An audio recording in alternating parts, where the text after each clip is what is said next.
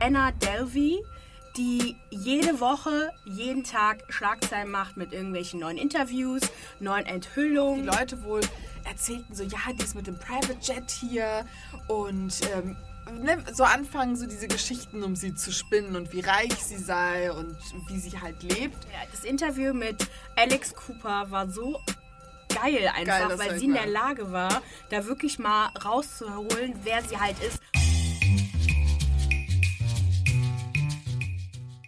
Liebe Freunde, uns gibt es jetzt hier hautnah zu sehen in äh, Haut und, Farbe. Hautnah und Wer, wer kennt uns nicht? Wir sind Marz und Maria vom OK Ciao Podcast, der bekannteste Podcast in Deutschland. Nicht. Und jetzt haben wir gesagt, guck mal, wir, wir können uns jetzt ein eigenes Studio leisten. Es wird Zeit. wenn Selfie Sandra und Laser Lukas das können, dann können wir das auch. Ihr seid super übrigens.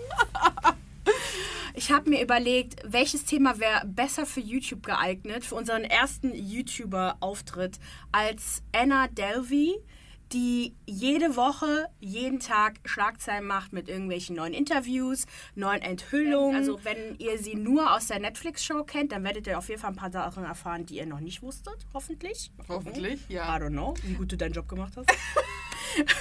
Ich habe halt die Serie nicht geguckt.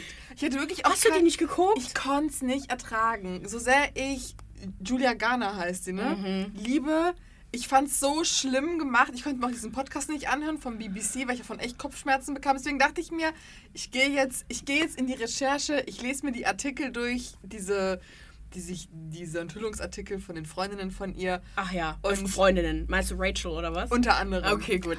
Und Ich habe mir aber dafür alles angeguckt, alles angehört. du bist der Ich Experte? bin der Experte für Audiosachen. Einfach mal an. Was geht ab? Woher kommt diese Frau eigentlich? Also, Who this? Anna Delvey heißt eigentlich Anna Sorokin und sie wurde 1991 in der Nähe von Moskau geboren. Mit 16 Jahren zog sie dann mit ihrer Familie nach Eschweiler. Liebe Grüße an, naja, nicht direkt meine Hut, aber es ist quasi bei meiner Hut Aachen. Ja, ja. Und das Geile war, ich habe ja mit meinem Bruder darüber gesprochen, weil er hat sich die Serie angeschaut und er meinte so, ich kann es ihr nicht verübeln. Wenn ich in Eschweiler leben würde, dann will man mir auch die Sicherung durchdrehen. Eschweiler wirklich? Sieht das wirklich so aus? Eschweiler ist so ein bisschen wie vielleicht Trostorf oder so, halt so eine Nein. kleine Vorstadt. Troisdorf ist keine kleine Vorstadt. Sondern? Wir haben fast 100.000 Einwohner. Schön. Ich. halt wirklich ein, eine junge Frau, die in so einem kleinen Kaff groß geworden ist. Also eigentlich bei Moskau und dann mit 16 kam sie ja dann nach Eschweiler und ihre ehemaligen Klassenkameraden, Kameradinnen haben sie auch eher als schüchtern in Erinnerung. Mit schlechten Deutschkenntnissen kann man ihr auch nicht verübeln. Wie viel willst du können, wenn du mit 16 nach Deutschland kommst? Ja, eben. Und äh, man hat auch mit der Familie gesprochen. Ihr Vater hatte bis zu seiner Insolvenz 2013 als Lkw-Fahrer und später als leitender Angestellter bei einem Transportunternehmen gearbeitet, woraufhin er sich dann auch selbstständig machte. Wir wissen relativ wenig über den finanziellen Status der Familie, wahrscheinlich, weil die auch Angst haben, okay, was ist, wenn die dann nach uns kommen, um diese Schulden irgendwie in der Form einzutreiben. Äh, was ich aber spannend fand, ist, dass die Familie sie wirklich unterstützt hat. Also bis hin, bis sie eigentlich sich in New York angefangen hat mit ihren komischen Dingen da, mit ihren Auch finanziell? ja, man hat ihre Miete bezahlt, als sie in Paris war und ihr, ihr Praktikum gemacht hat beim Purple Magazine. Und auch danach hat man ihre, so ihr Leben halt finanziert. Und dann, glaube ich, wollte sie aufs Große hinaus und hat angefangen mit ihren Scam-Geschichten. Oh, wo sie ja auch immer betont, dass sie ja keinen verarscht habe und dass sie das also nicht Das gemacht finde ich so hat. krass. Ich, als ich mir die Interviews angeguckt habe, ich dachte mir die ganze Zeit irgendwie, also sie versucht, einen einfach nur zu verarschen. Also Ja. wenn man schon mit ihr spricht, man hat keine Ahnung, wer sie ist. Die hat auch so einen toten macht. Blick, ne? Ja. Die guckt dich an und die guckt einfach wie durch Ja. einen durch und sie geht nicht auf Fragen an, ist immer so, ja, die lacht immer so. so. Oh, thank you. Sie sagt aber auch, dass sie fast blind ist, wegen der Brille. Also die Brille ist sehr stark wohl. Und dass sie halt nicht so gut sieht. Oh. Vielleicht liegt es auch einfach daran, dass sie einfach nur so... nicht sehen kann, wer vor ihr sitzt.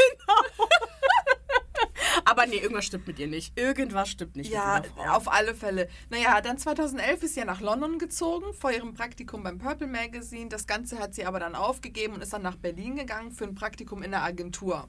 Ja. Und danach bekam sie, wie auch immer, das Praktikum beim Purple Magazine und da beginnt auch ihre Story als Anna Delvey. Diese Lügengeschichte baut sie da auf. Ähm, 2013 kam sie das erste Mal nach New York. Da war sie nämlich zur New York Fashion Week eingeladen, wahrscheinlich im Rahmen des äh, Internships, also des Praktikums.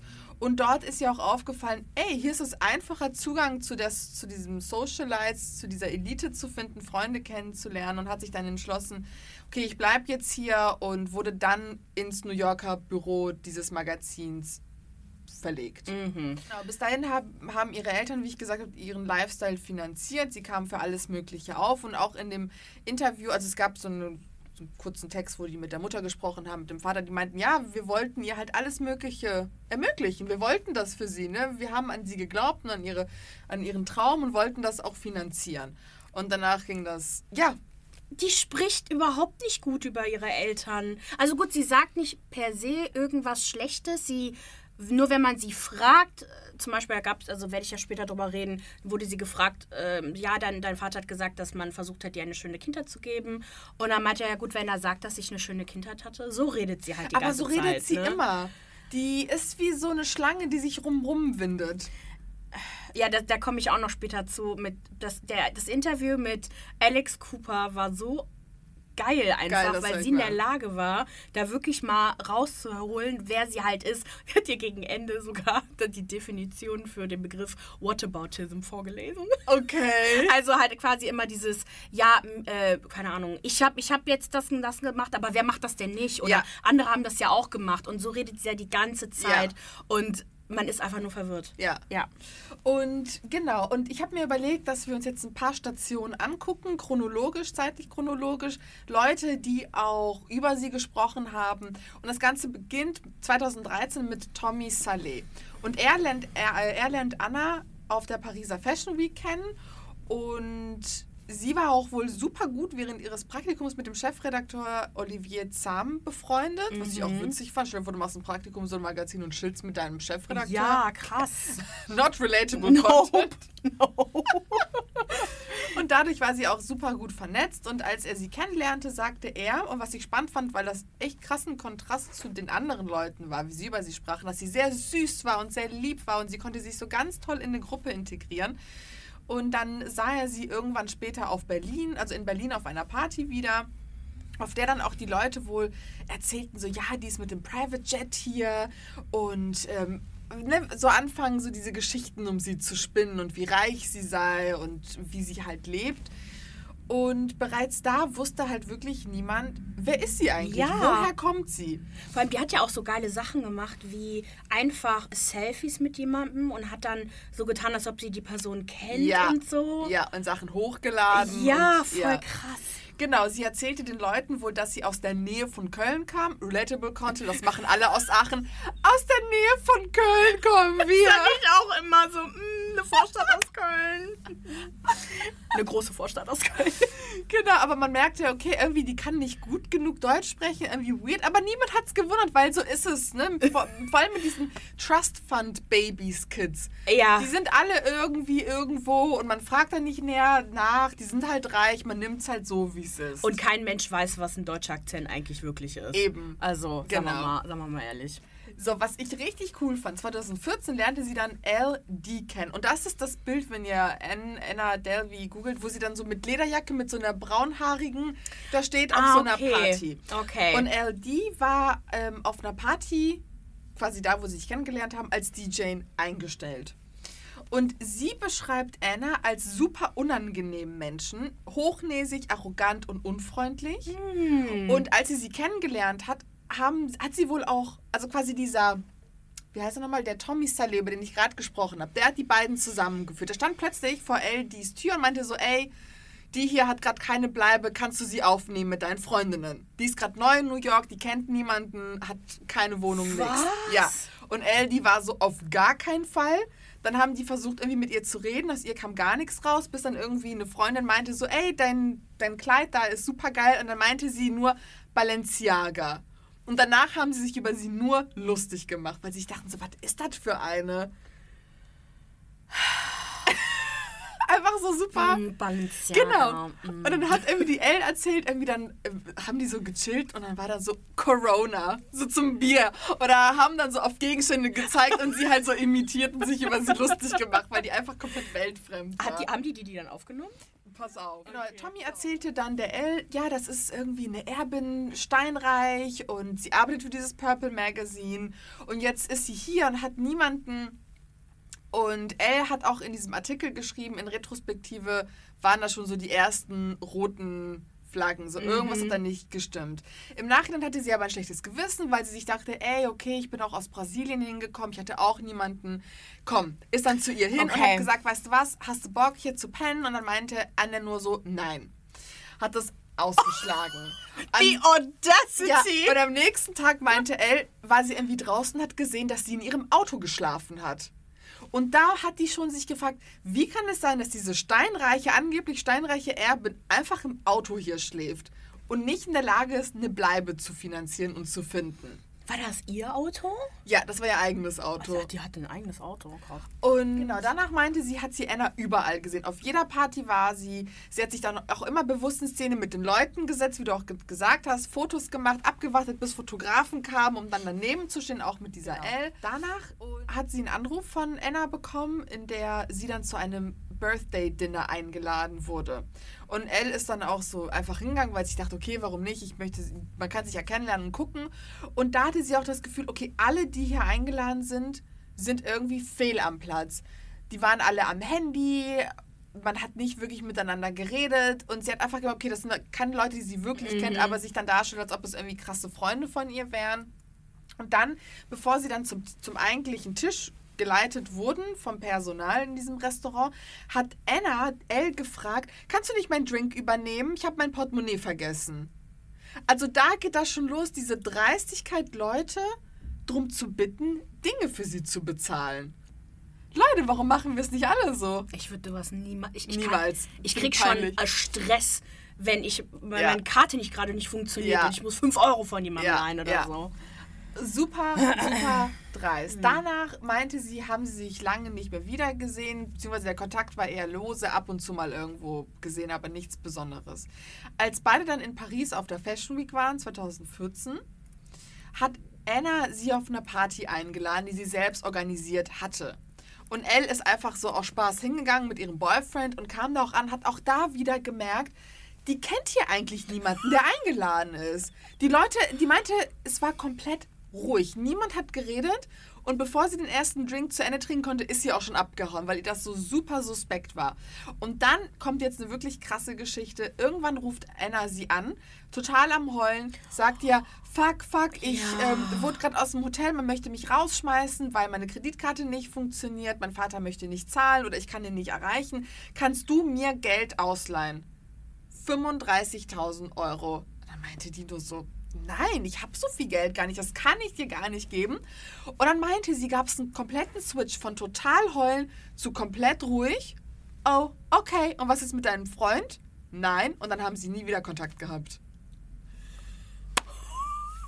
Girl, bye! Ja. Ich hab. Krass. Ja, einfach Leute danach zu fragen, die du kaum kennst. Und deswegen gibt es auch so, aber so unterschiedliche Aussagen darüber, wie Anna ist, weil Ja. sie sich einfach, je nachdem, wie du bist, wer du bist, Ja. sich dementsprechend behandelt. Ja. Also so, ich weiß ganz genau, dass wenn ich sie einfach ansprechen würde, als Fan und von ihr ein Foto haben wollen würde, dann würde die auch einfach nur sagen so, yo, Paul, you look Paul, Ja. go away. Ja. Dann lernte sie äh, Michael oh, Hufu Huang kennen, 2015. Ich hoffe, ich habe den Namen richtig ausgesprochen. Uh, I'm Michael Sifu Huang. Und er ist auch so ein super krasser Kunsthändler, ein wirklicher Name. Den kann man, also die alle kann man googeln. Es gibt die halt alle wirklich auch Bilder mit Anna zusammen. Und bei denen war das auch so, die haben sich auf dem Dinner kennengelernt. Und dann hat sie einfach vorgeschlagen, ey, hast du Bock mit mir nach Venedig zu fahren, auf die Binale? ja. Aber du müsstest alles zahlen. Flug und Hotel bitte. Ich gebe dir das dann irgendwann zurück. Er hat's gemacht. Why the hell not? Ich meine, er hat das Geld. Sie hat ihm niemals Geld zurückgegeben. Ähm, er hat sich auch irgendwann vergessen. Ich meine, es waren ja nur ein paar tausend Dollar. Oh, ja. Ist nichts. Und, und ähm, genau, was hat er auch noch geschildert?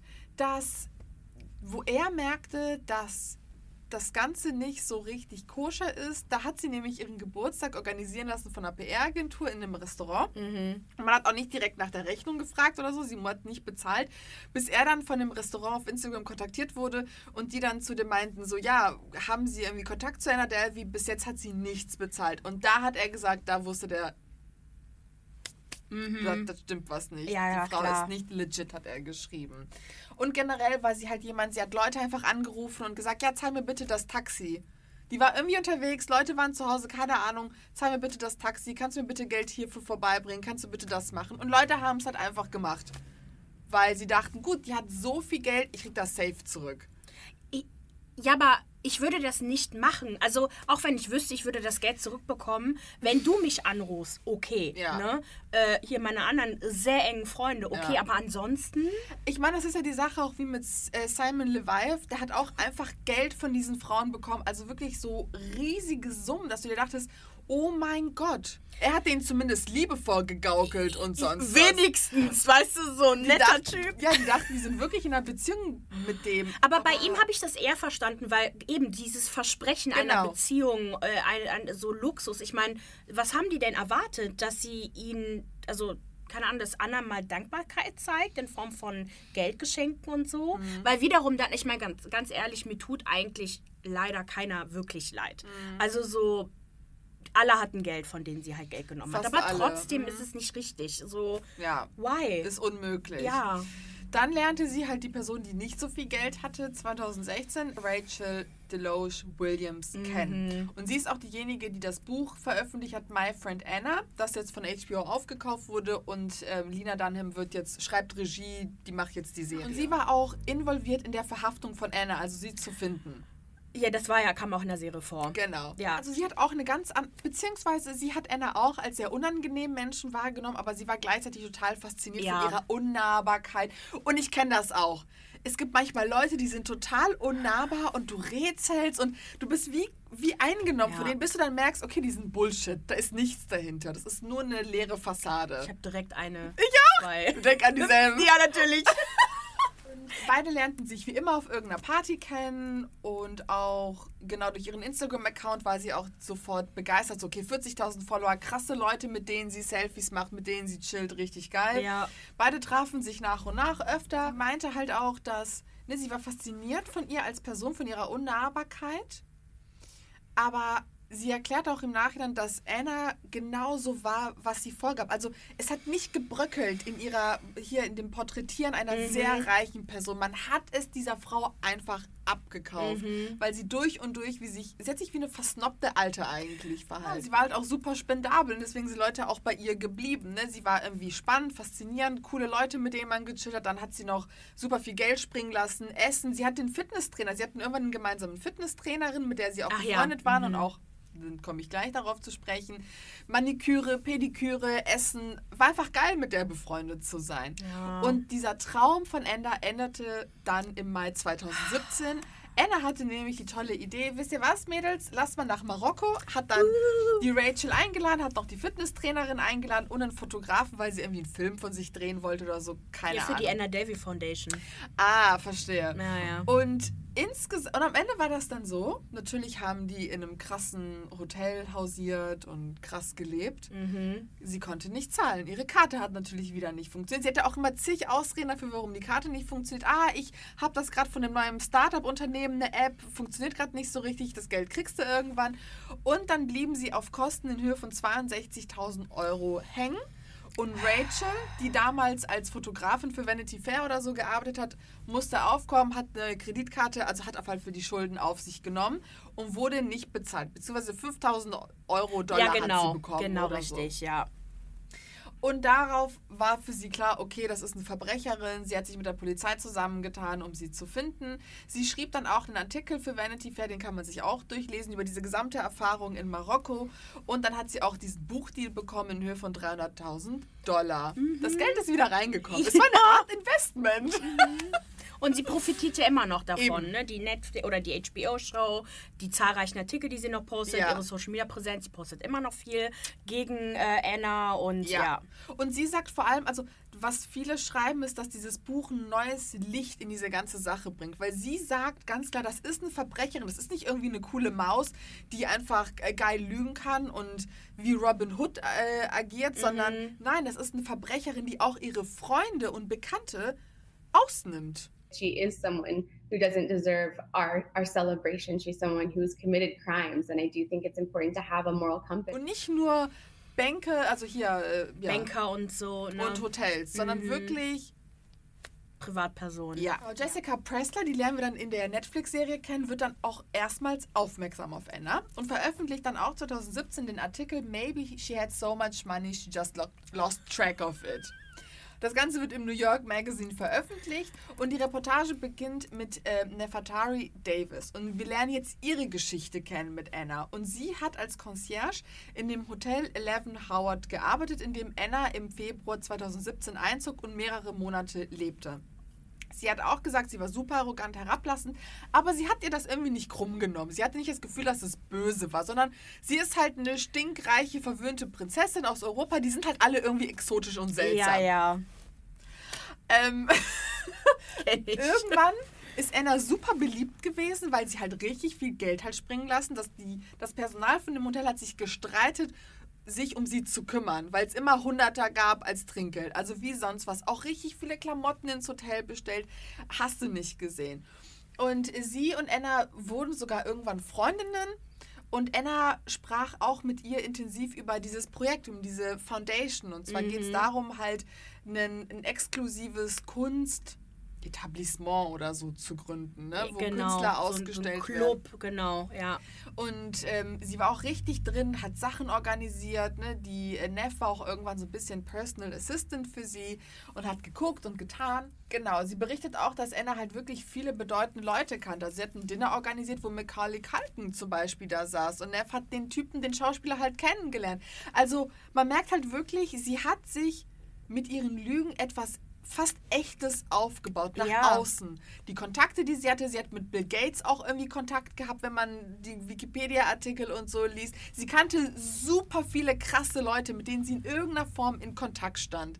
Es ist richtig crazy. Also, wenn man sich die Serien so anschaut, hat man irgendwie das Gefühl so, ach, als ob das so alles so echt war, aber es war richtig krass echt mit krassen Architekten, krassen äh, Börsenmenschen. Die hat vor allem versucht, dieses Projekt richtig krass voranzutreiben. Weißt du, was sie auch noch gesagt hat in den Interviews? Ich glaube, es macht mehr Sinn, wenn ich das immer wieder Ja. ein, einbaue. Sie wollte sogar, also eigentlich, also das letztendlich ist es dieses Church Mission House geworden, Mhm, genau. ne, in 281 Park Avenue. Und gut, Park Avenue kennt man halt, das ist halt Ja. eine super bekannte Straße. Und sie wollte tatsächlich ein eigenes Gebäude errichten eigentlich. Die war echt komplett neu, ne? genau, komplett neues Gebäude in New York. Also wer schon mal ein Haus gebaut hat, weiß, dass es da, wie, wie, wie schlimm das eigentlich ist. Und dann ein Gebäude in New York City mit den ganzen Erlaubnissen Krass. und alles, was man braucht. Und sie wollte sogar chinesische Investoren anschreiben und hat überlegt, wie sie das macht. Und letztendlich hat es dann halt doch nicht gemacht, weil dann gab es halt dieses Haus, das, ne, das dann frei war, perfekt für sie war. Ja, Also ich muss sagen, ihre Ideen sind schon geil gewesen. ja klar, die Broschüre war ja auch geil. Ich Ja. blende die auf jeden Fall ein, weil das war eine super Idee. Das war Ja. auch das einzige leider, was man physische, was man von dieser Foundation halt anfassen konnte. Ne? Das der ist Rest echt. war Luftschlösser, ne? Oder Ja. wie sagt man? ja. Ähm, irgendwann hat auch das Hotel Wind bekommen, ey, wir kriegen nicht das Geld rein. Sie lebt hier Mhm. seit drei Monaten oder seit wie vielen Monaten, wo ist unser verdammtes Geld? Sie hat auch keine Kreditkarte hinterlegt, hat ständig irgendwie gesagt, irgendwas wird sie transferieren, bla bla bla. Do you take wire transfers? Und irgendwann sollte Neff sie dann konfrontieren, so, ey, du schuldest dem Hotel 30.000 Dollar, wo bleibt es? Dann begann natürlich das große Heulen, aber irgendwie hat sie es geschafft, dem Hotel das Geld zu geben. Aber da sie immer noch nicht auf Warnung hin eine Kreditkarte hinterlegt hat, hat man gesagt, okay, wir sperren sie aus, Code gewechselt, Sachen rausgeholt. Sie zog dann dieselbe Nummer von Hotel zu Hotel ab. Da hat sie es aber am längsten geschafft, drin zu bleiben. Bei den anderen waren es irgendwie nach zwölf Tagen, nach zwei Tagen wurde sie rausgekickt. Irgendwann schlug das Ganze Wellen. Mehr und mehr Leute meldeten sich, die von ihr abgezockt wurden. Und langsam machte das die Runde in New York. Und jetzt kommen wir langsam zu dem Ende dieser fast brillanten Lüge und ihrer Inhaftierung 2017. Am 5. Juli war sie dann quasi obdachlos. Und hier fing sie an, ihre Fitnesstrainerin zu nerven mit, ja, ich brauche eine Unterkunft, kannst du mir irgendwie helfen? Die hatte aber gar keinen Bock da drauf und hat die irgendwann auch vor die Tür geschickt. Und dann war sie irgendwann in dem Restaurant Le Parker. Und als sie nicht zahlen konnte, haben sie dann die Polizei alarmiert. Polizei ist gekommen und ihre Reaktion darauf war, warum macht ihr hier so eine große Sache draus? Ich rufe mal jemanden, gib mir fünf Minuten und ich finde jemanden, der das bezahlt. Es, das sagt sie aber auch in den Interviews so, die hatte nicht gewusst, dass sie dafür verhaftet werden kann. die, Sache, die sagte irgendwie, ja, I didn't think it was a big thing. So, oh, ist das so? Okay. Genau, parallel wurde halt Sorokin, also Anna, auch von der Staatsanwaltschaft Manhattan wegen Bankbetrugs untersucht und am 3. Oktober 2017 wurde sie schließlich festgenommen und wegen Betruges angeklagt. Also im Grunde hat sie ja wirklich so ein Ponzi-Scheme gehabt, so ein Schneeballsystem. Mhm. Sich Kredite ausgeliehen, Kredite zurückgezahlt, aber damit auch ihren Lifestyle finanziert, Leute einfach irgendwie angeschmiert, gesagt, komm, gib mir mal Geld, zahl mal hier, zahl mal das. Und am Ende hielt es einfach nicht. Die Rechnung ist nicht aufgegangen langfristig. Aber die hat das aber auch so, also meiner Meinung nach, so dumm gemacht. Sie hat ja nicht versucht, langfristig etwas zu bauen, sondern Nee. wollte sofort. Also sie war halt so, ich finde, das, das Wort entitled fällt halt immer wieder. Sie dachte, sie hätte einen Anspruch auf dieses Leben und Ja. es müsste halt jetzt passieren. Und ich meine, man kann ja, wenn man sehr dreist ist im Leben, also das habe ich von ihr gelernt, muss ich sagen, eine Sache. Du musst dreister werden im Leben. Du kannst dich nicht für jeden Scheiß entschuldigen. Du kann, musst dich trauen, Sachen mal anzusprechen, auch wenn es unangenehm ist. Und dann irgendwie kriegst du deine Sachen halt zusammen. Nächste Woche beim Okay Ciao Podcast. Also warum postet sie auf Social Media? Ne, sie ist doch im Gefängnis, Ja. wenn sie doch bis jetzt auch inhaftiert war. Was, what the fuck? Ja. Wir haben das nicht rausgeschnitten, vor allem bei Alex, weil sie zwischendurch immer Kommentare abgelassen Ah, hat. okay, Das war so okay. krass. So, boah, Alex, was machst du da? Hat sie vorher versucht, ein Interview von sich selber zu versteigern, indem sie die Identität von Chase enthüllt. Angefangen bei 10.000 Dollar. Und dann zu sagen, es gab keinen Chase.